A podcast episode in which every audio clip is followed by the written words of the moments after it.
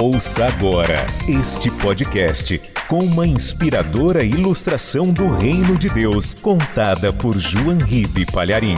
Um oferecimento dos pregadores do telhado.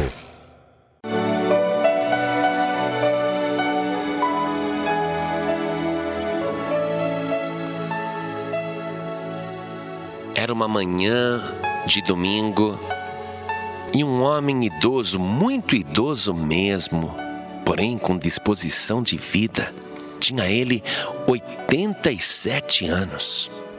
Estava plantando uma jabuticabeira.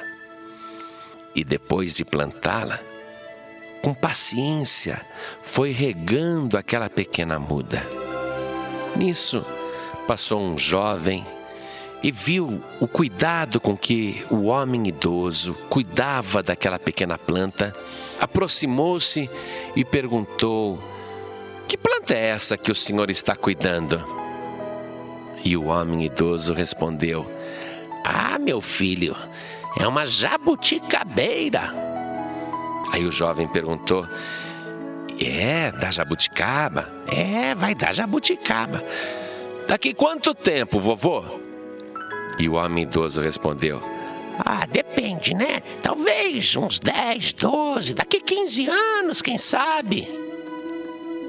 E o jovem, com ironia, fazendo a conta rapidamente, perguntou para o homem idoso: E o senhor acha que vai viver tanto tempo assim?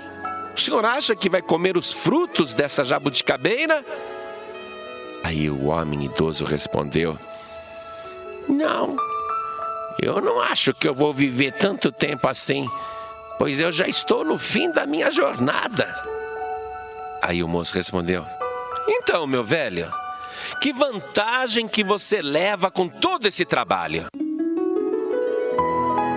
Aí o homem idoso olhou bem para o jovem e disse: Nenhuma. Mas se todo mundo pensasse que nem você, meu filho, ninguém mais comeria jabuticaba nesse mundo. Aí o moço saiu envergonhado. Olha só, você tem que viver neste mundo semeando, regando, cuidando e produzindo frutos. Jesus Cristo ele nos chamou para produzirmos frutos e frutos que permaneçam, inclusive depois da nossa partida. No Evangelho de João, capítulo 15, versículo 16, está escrito que Jesus disse assim: Não me escolhestes vós a mim, mas eu vos escolhi a vós, e vos nomeei para que vades e deis fruto, e o vosso fruto permaneça, a fim de que tudo quanto em meu nome pedirdes ao Pai, Ele vos conceda. Jesus Cristo foi o grande semeador, porque, afinal de contas, Ele morreu na cruz para produzir proveito para Ele mesmo ou para mim e para você. Ele deu a sua vida, ele se plantou na terra, foi colocado na sepultura, não para proveito próprio, mas para nos dar o fruto da vida eterna. Um dia ele disse assim: Se o grão de trigo caindo na terra não morrer, fica ele só, mas se morrer, produz muito fruto. Ele estava querendo dizer: Eu sou o grão de trigo.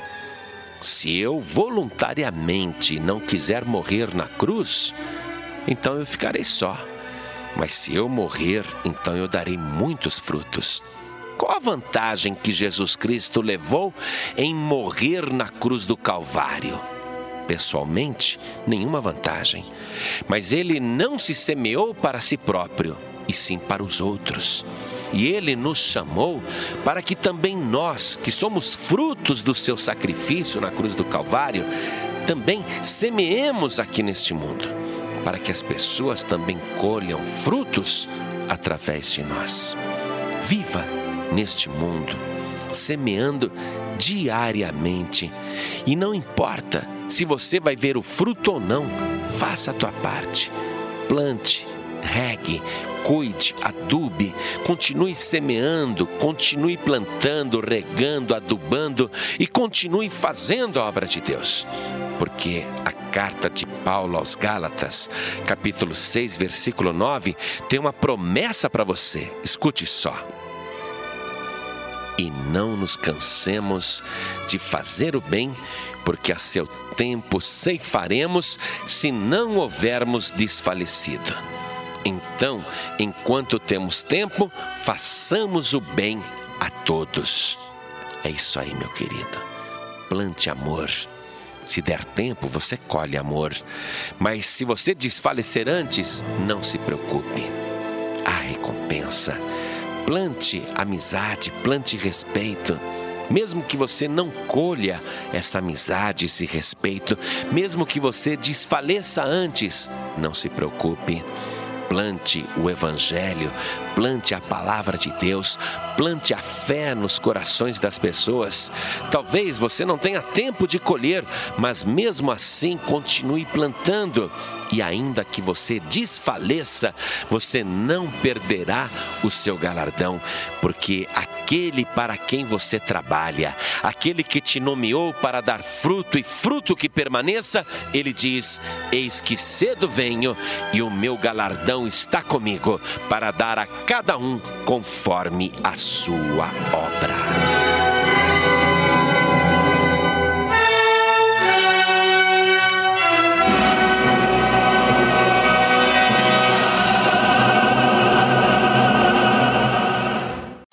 Você acabou de ouvir este podcast com João Ribe Palharim, um oferecimento dos pregadores do telhado. Para saber mais sobre este trabalho, acesse o site pregadoresdotelhado.org.br. Pregadores do Telhado, feliz a nação cujo Deus é o Senhor.